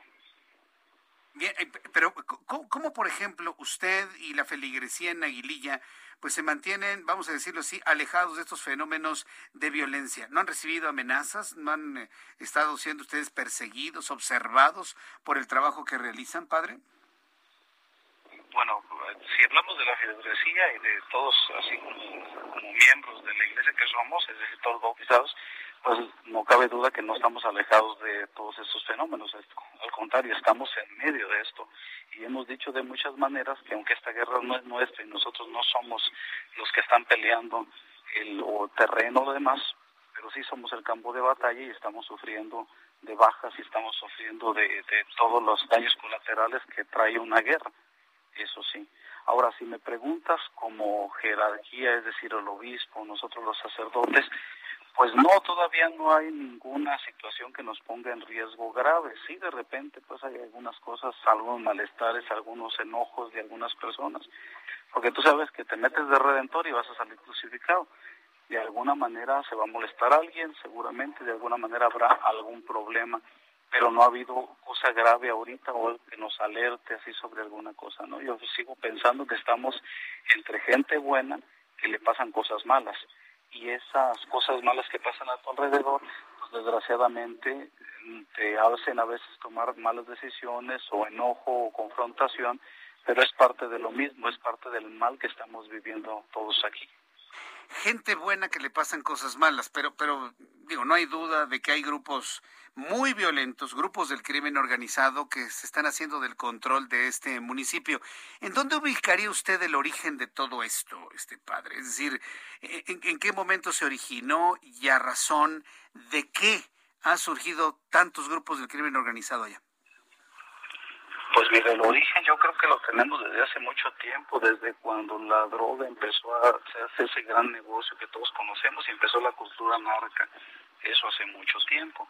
Y después ese mismo mal ha ido como que no evolucionando, porque siempre evoluciona lo bueno, más bien involucionando, más bien degradando a la sociedad y todo, y entonces tenemos una sociedad cuya economía parece que giraba o dependía también de esas actividades y obviamente donde hay dinero, pues mira, siempre va a haber problemas. Entonces empiezan los grupismos y empiezan las actividades ya delictivas como tal, los grupos delictivos, y entonces viene toda esa ola de violencia que conlleva el pelearse los territorios, pelearse los intereses y demás. Eso estoy hablando de hace mucho tiempo. Después de eso, pues ya vendrá la génesis de los grupos como los Zetas, por ejemplo, en aquel tiempo, como la familia michoacana, como después los templarios, y después de la desarticulación de los templarios, pues empieza un montón de grupismos. Recuerda también aquí aquel terrible eh, episodio del gobierno cuando se nombra al virrey, aquel castillo que vino a Michoacán, nada más a regarle y a poner las cosas peor, ¿no? Entonces, de ahí darles carta de ciudadanía a todos los grupitos y englobando en autodefensa, si acaso aquello que nació de una buena manera ilegítima de, que, de querer defenderte del mal y después se degrada aquello y se vuelven esos grupos que tenemos donde quiera y hoy podemos hablar de Jalisco, podemos hablar de Cárteles Unidos y podemos hablar de todo esto. ¿no? Entonces, si te fijas, es toda como una historia que conlleva al punto que ahora estamos.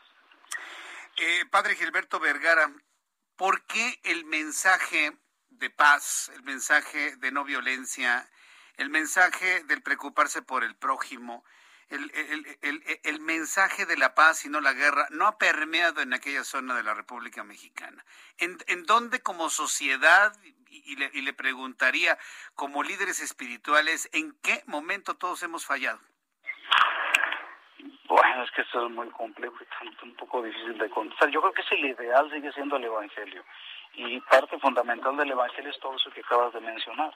Y obviamente estamos todos de acuerdo en que la paz debe de ser lo que reine y que debe de haber concordia y del amor y todas estas cosas, pero yo creo que el presidente lo dijo muy bien y voy a citar esto. Él dice que la paz es fruto de la justicia. Yo estoy de acuerdo. Pero dime, en una situación que vivimos donde no hay un Estado de Derecho, o por lo menos no la aplicación de la ley, en un Estado en que vivimos de indefensión, donde el, donde todo ha parecido que obedece a otros intereses, a otros grupos y otras luchas, donde definitivamente no hay justicia, ¿cómo pueden pretender que haya paz? Sí, no, pero, yo le voy a decir una cosa, padre. Si, si, hacemos un análisis, pues la, sociedad mexicana nunca ha sido justa, ¿sí? Y Jesús vino en un tiempo donde prevalecía la injusticia. Y precisamente dentro de la injusticia lograba sembrar esos mensajes de paz para que no se cometieran injusticias. ¿Se, se acuerda el pasaje, no? De la mujer que iba a ser lapidada entonces, y, y, qué fue lo que, y la trampa que le ponían, ¿no? A Jesús, ¿no? Si la lapidaban, pues en contra de sus enseñanzas. Si no la lapidaban, en contra de la ley mosaica. Y, y, bueno, yo creo que podemos encontrar muchos elementos de ejemplo de lo que ha sido siempre la sociedad humana, muy injusta, pero en donde es posible encontrar la paz. ¿Cómo lo hacemos en Aguililla? Mira, el ideal sigue estando, ¿no? Y entonces el promotor de la paz el que promueve la justicia, el que promueve el Evangelio como bueno nos dice el reino de Dios, pues no necesariamente le va a ir bien. Jesús acabó crucificado. Digo, hay que entender eso también, porque esto es parte de... Es un mensaje de salvación, es una semilla, pero que no, eh, no logra como transformar la realidad en su conjunto, porque tú hablas de una sociedad injusta, sí, lo podemos ver de muchas maneras, pero la semilla de justicia estuvo sembrada y bueno, se sigue en la misión de la iglesia y eso es a través de la historia, es una misión que no acaba. Lo que tú dices es muy cierto, o sea, cómo hacer llegar este mensaje evangélico a un pueblo que, mira, este pueblo aparte es un pueblo de fe, es un pueblo de costumbres, es un pueblo de tradiciones. Pero te vuelvo a decir que es tanto el sufrimiento que ha pasado, las tenencias, como la cabecera municipal, menos si quieres, pero las tenencias les ha ido peor, algunas de ellas, que, que a veces resulta un poco difícil vivir este mensaje de paz y de esperanza cuando no tienes lo necesario para poder eh, desarrollarte, crecer y ver a los tuyos eh, este, crecer. Cuando te han, han matado un familiar, cuando te han quitado tus tierras, cuando te han quitado tus vacas. Entonces es difícil. Esa es la gran pregunta, porque además es la misión de la Iglesia, hacer presente el reino de Dios en un mundo de injusticia. Padre, muy interesante conversar con usted. Es un tema complejísimo en el que estamos, pero a nosotros nos toca informarlo, a usted le toca vivirlo de alguna manera y compartirnoslo, cosa que yo aprecio infinitamente en estos minutos de conversación con el auditorio del Heraldo Radio en toda la República Mexicana. Muchas gracias por su tiempo, Padre Gilberto Vergara. Pues gracias a ti por esta reflexión. Gracias, Padre, que le vaya muy bien. Hasta pronto. Dale, igualmente. Es el Gilberto Vergara párroco en Aguililla. Eh, ¿qué, momento, ¿no? La verdad es que, pues sí, dice, pues sí, la, sociedad ha sido este, muy injusta, ¿no? ¿Y qué pasó con Jesús? Terminó crucificado. Yo ahí difiero con el Padre, fíjese. Y mire que yo soy un hombre de fe, pero difiero con el Padre. Jesús no terminó crucificado. Jesús inició, inició, inició un mensaje poderosísimo que prevalece durante dos mil años en donde si termina crucificado fue por amor a todos nosotros para el perdón de los pecados. Eso es lo que vemos en la, Iglesia Católica. Entonces quise hacer una, una comparación. Sí, es que hay mucha injusticia. Pues la injusticia la ha habido siempre. Imagínense el pueblo judío, ¿no? En tiempos de Jesús. Se sentían completamente este, aplastados, ¿no? Completamente oprimidos, ¿no? Por la, por la invasión del Imperio Romano. ¿Qué justicia podía haber en esos pueblos? Ninguna. Y aún en ese, en ese tiempo, con ese ambiente, se logró sembrar una semilla cuyo árbol vive hasta nuestros días.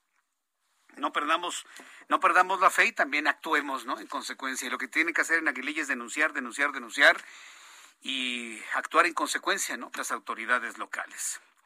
En la línea telefónica, el ingeniero Carlos Álvarez Flores, presidente de México Comunicación y Ambiente, como todos los jueves. Estimado ingeniero, qué gusto saludarlo. Hoy a distancia, ¿eh? Por protocolo de COVID, ingeniero. Bienvenido. Así es, así es. Muy buenas tardes, Jesús Martín, a ti y a todo tu auditorio. Le voy a meter velocidad al asunto. Ya tienes todo en tu WhatsApp. A ver, venga. Es muy importante que veas la fotografía, esa que parece una pintura de Bangkok. Es muy importante que la veas, por favor. A ver, estoy, estoy, estoy, ah, esto. WhatsApp, ahí está todo, Sí, ahí sí, va. sí, ya, ya- ya lo estoy viendo. ¿Qué es la esto? empresa ¿Una pintura de tramposa, WhatsApp? bueno, rápido, ¿Es, yo es una estoy a pintura de favor. Bangkok o qué es? Eh, Digo, parece Bangkok, ¿no? Por todos los colores, ¿no? Ajá. Son residuos peligrosos tirados en una celda. Ahora, yo estoy a favor de todas las empresas que nos ayuden a manejar adecuadamente los residuos. Yo no estoy en contra de las empresas, pero esta es una empresa tramposa. Tiene siete, eh, 14 años operando.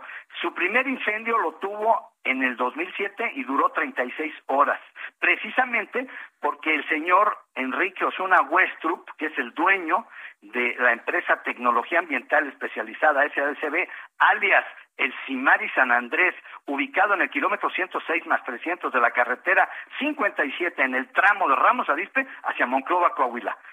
Lo conozco, yo conozco todos los confinamientos y conozco a todas las empresas. Me dedico a eso desde hace 31 años. Entonces, no estoy en contra de las empresas, estoy en contra de los tramposos.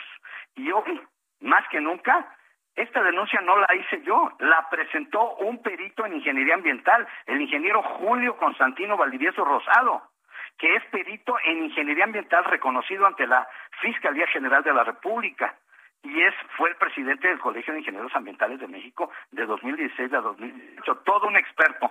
A Julio lo conozco desde el 92. Bueno, el tema es este. Ahí está. Si tú amplías la foto del lado derecho abajo, ves un camión. Camioncito. Ahí se ve un camión y un y se parece basura. Ajá. ¿Sí? Ok. Todo lo demás son residuos peligrosos, están aventados. Más a- en, en- en otro, en otra de las imágenes que te mandé, vienen las condiciones y las, las obligaciones de esta empresa de darle un tratamiento previo a los residuos peligrosos. Antes de meterlos a la celda, los tiene que analizar primero y luego determinar qué tipo de tratamiento, neutralización, estabilización, encapsulado.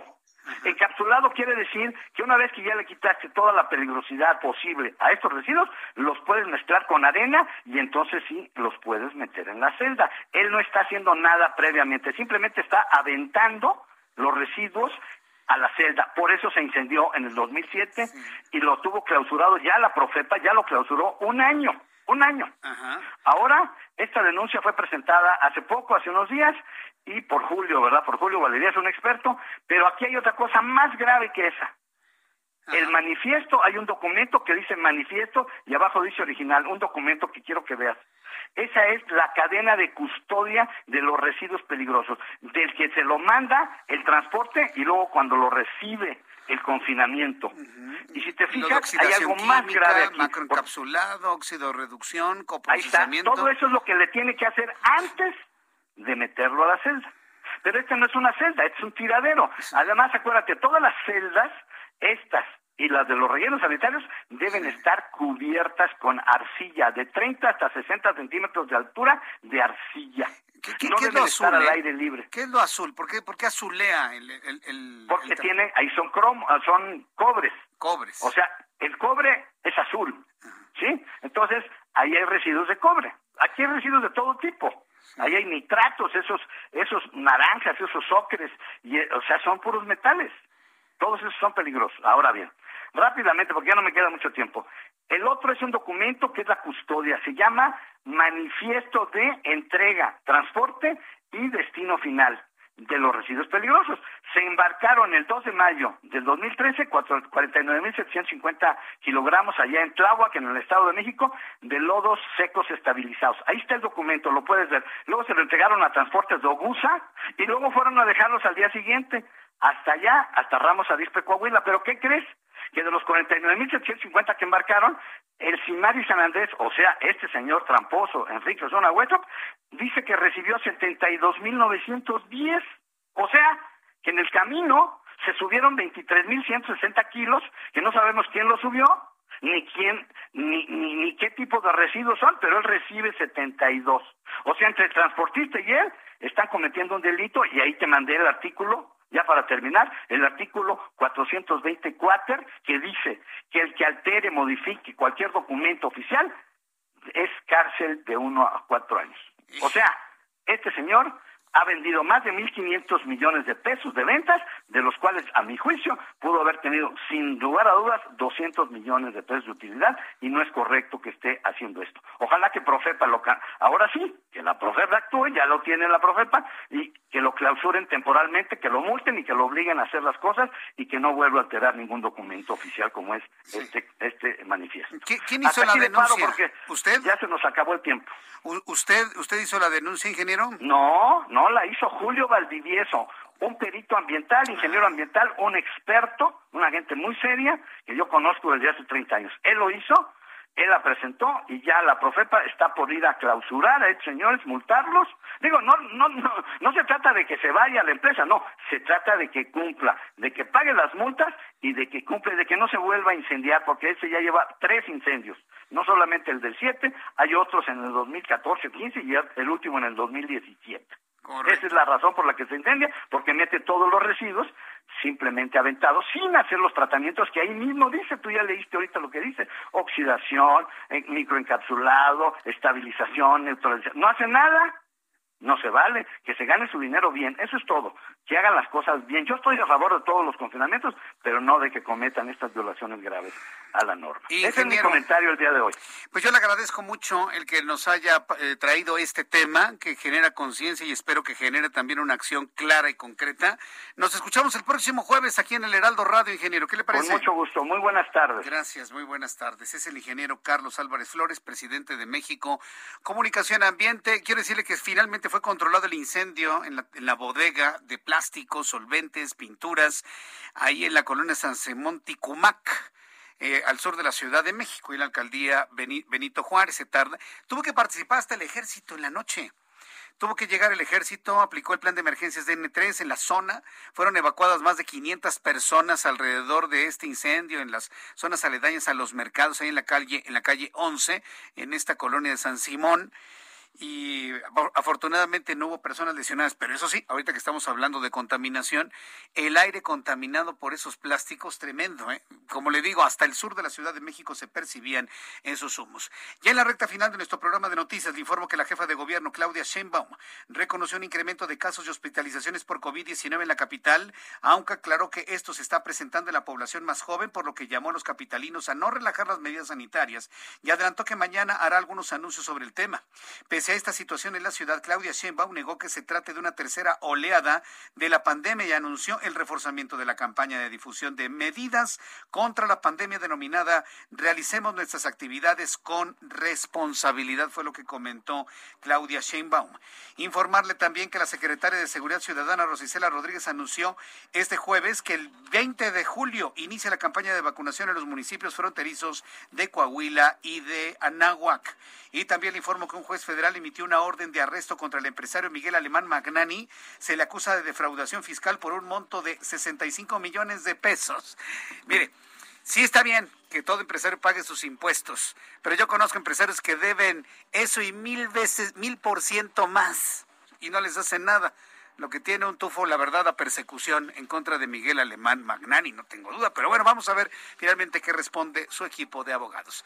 Con esta información terminamos, nos vemos y escuchamos a las 2 por el 10 mañana, 2 de la tarde, Canal 10 en el Heraldo Televisión, en el Heraldo, Heraldo Radio, a las 6 de la tarde, 98.5. Soy Jesús Martín Mendoza, gracias, buenas noches, hasta mañana.